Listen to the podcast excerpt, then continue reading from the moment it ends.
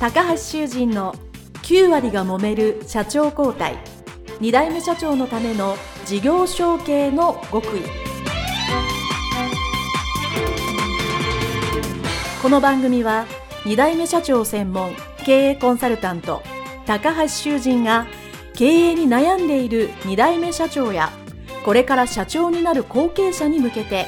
経営力を伸ばし会社を引っ張れるリーダーシップを身につけるための番組です。これまで数百社をコンサルティングした実績から2代目社長ならではの悩みを知りその解決のための独自理論によって2代目社長もまた従業員も幸せに仕事ができることを目指した内容です。皆さんこんにちは。事業承継コンサルタントの高橋修人です。本日は一般社団法人日本跡取り娘教育協会共同代表理事内山典子様のインタビュー解説編でございます。どうぞよろしくお願いいたします。内山さんのインタビュー前編後編聞いていただいた皆さんはですね、お分かりだと思いますけれども、内山さんの非常に分かりやすいお話というのをですね、聞いていただいて、後取り娘の皆さんの特徴というのをですね、分かっていただけたかと思います。その中で、やはり非常に重要だなと思うところを3つポイントを絞って解説をしていきたいと思います。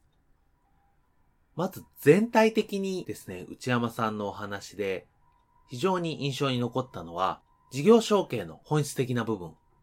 会社を引き継ぐ跡取り娘さんの非常に内観的なお話をすごくされていたなという印象に思います。これは、やはりたくさんそういう跡取り娘の方を見ると、やっぱ特徴っていうのは分かってきて、そして悩みも聞いて分かって、じゃあどういう風にすると一番いいんだ？ってですね、いろんな先輩のアドバイス、跡取り娘のちょっと先輩の方のアドバイスとかもその場でお聞きになることによって非常に本質的な答えになっていたかと思います。やはり私も事業承継のそういう次世代経営協会というので2代目さん、3代目さん集めてやっておりますけども、もちろん今のビジネスの手法的なお話っていうのは当然あるんですけども、やはり一番大きな悩みもしくは課題っていうのは本質的な部分ですよね。内面的な部分。ここをやはりクリアしていかないと技術的なテクニカルなところにたどり着かないというか、それをしても結果が出ないということになりますね。なので、私も心理学、脳科学たくさん学んでるんですけども、その人間の心理とかメンタルっていうのはこの日本の成熟社会、しかもすでに出来上がってる会社っていう、まあ、組織というかチームを率いるリーダーとしては絶対に必要な分野だろうなというふうに考えております。その様々なお話の中で、まずは一つ目ですね。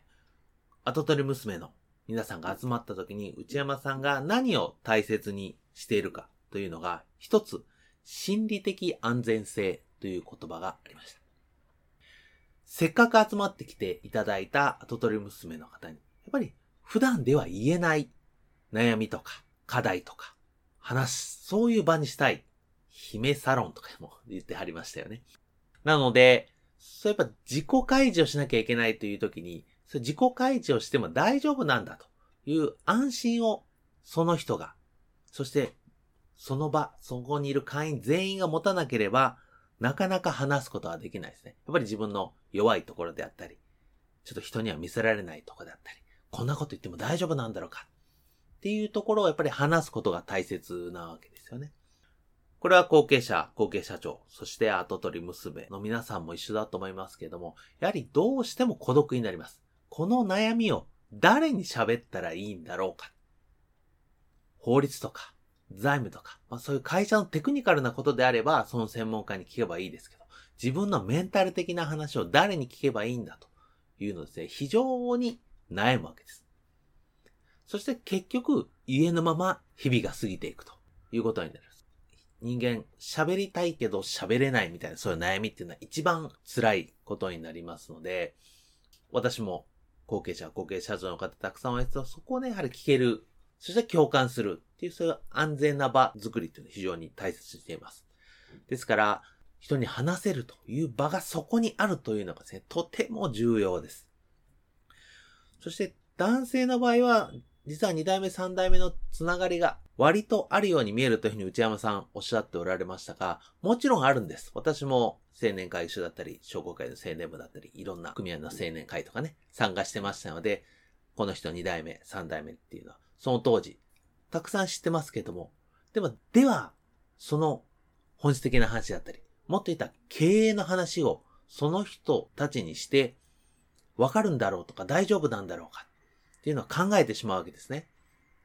ついつい業種が違うし、とか、規模が違うし、とか、持ってるいろんなものが違うし、その違うものに目がいってですね、やっぱり本当はこういうことを悩んでたり、こうしようと思ってるんだけど、なんか相談できない。これは後継者、後継社長の方ね、特に男性も多いかな。弱みを見せたら負けだみたいなですね。そういう感覚を持っている方もいらっしゃるので、もちろん経営者として、社員とかスタッフの前でやっぱり弱々しいより頼りがいがあるように見せないというのは、これは全員そう思ってますし、それを見せなきゃならない役割っていうのは当然あると思います。でも、そうじゃない場所であったり、そういう人の集まり場であれば、やっぱり一人の人間として悩みもあるし、話したいこともあるというのを作るため、その心的な場を作って、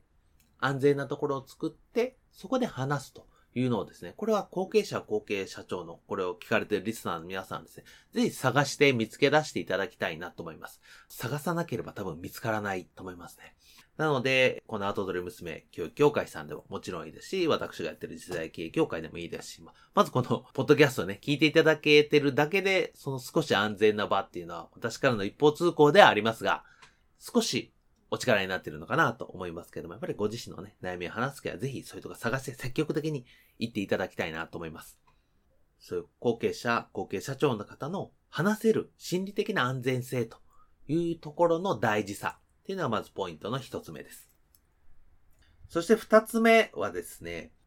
後取り娘さんと、ま、経営者、お父様が多いと思うんですが、その関係性が非常にいいというところがですね、ポイントだと思います。どうしても、この内山さんとの話の中にもありましたが、父親と息子だと、いい意味で競い合ったり、いい意味で乗り越えようとすることによって、それがね、プラスの方に働けばいいんですけど、マイナスの方に働くと、ただ単に対立で終わってしまうということがあるので、やはりこれは会社の外から、もしくは従業員社員さんから見てですね、今の社長と次の社長がやっぱり二人三脚で力を合わせて会社をいい方向に向かわすいうのが僕は理想の姿だし、それが求められてるわけですよね。でもそれがなかなかできない。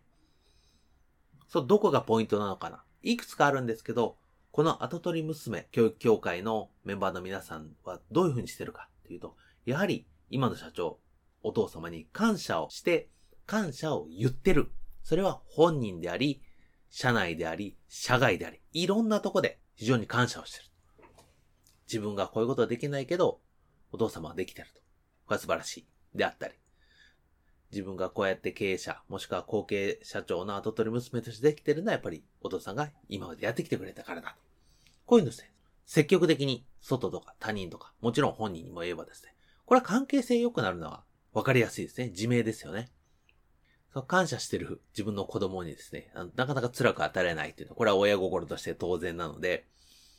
やっぱりそこが一番基本かなと思います。なので、感謝してる息子、娘がですね、今の授業はもちろん大切にしてるんだけど、それを応用してこんな新しいことをやってみたい。こんな新事業、新市場に進出したいと言えばですね、それは聞く耳持ちますよね。まあそこから経営的にじゃあ採算取れるのかとかどうなんだみたいな、それがビジネス的なお話になりますけれども、まずそこに行きたいといったところに、やりたいといったことにイエスを取れるかどうかっていうのはその手前ですよね。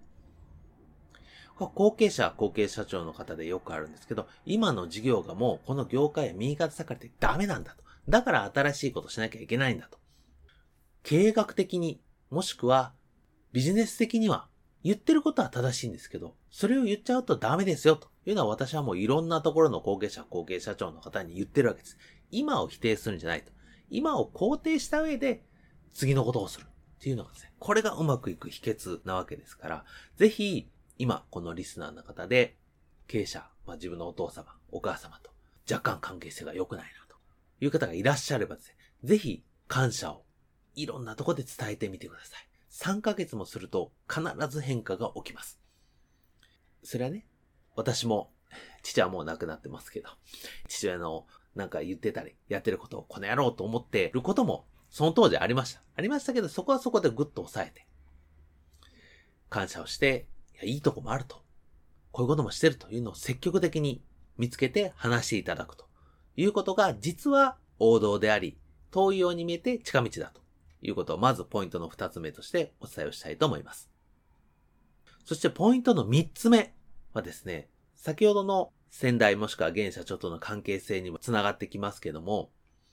相手のいいところを見つけるために自分のいいところを探す。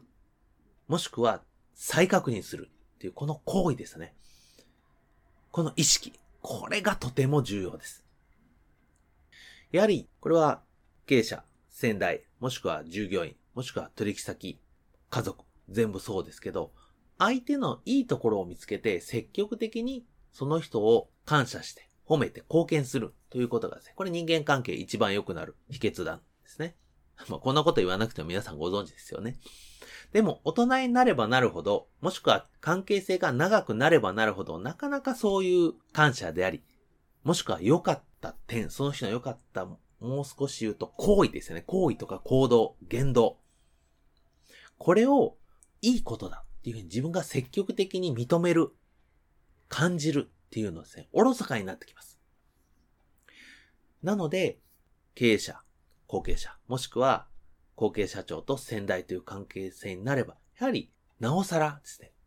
これまでやってこられた経営でどこが良かっただろうが、どこがうまくいっただろうが、もちろん昔はうまくいってて、今はそれがあまりプラスに働いてないこともあるかもしれませんけど、過去のことであってもそれは積極的にイエス、素晴らしい、良かったと認めることが後継者、後継社長の方ですね、すごく重要ですね。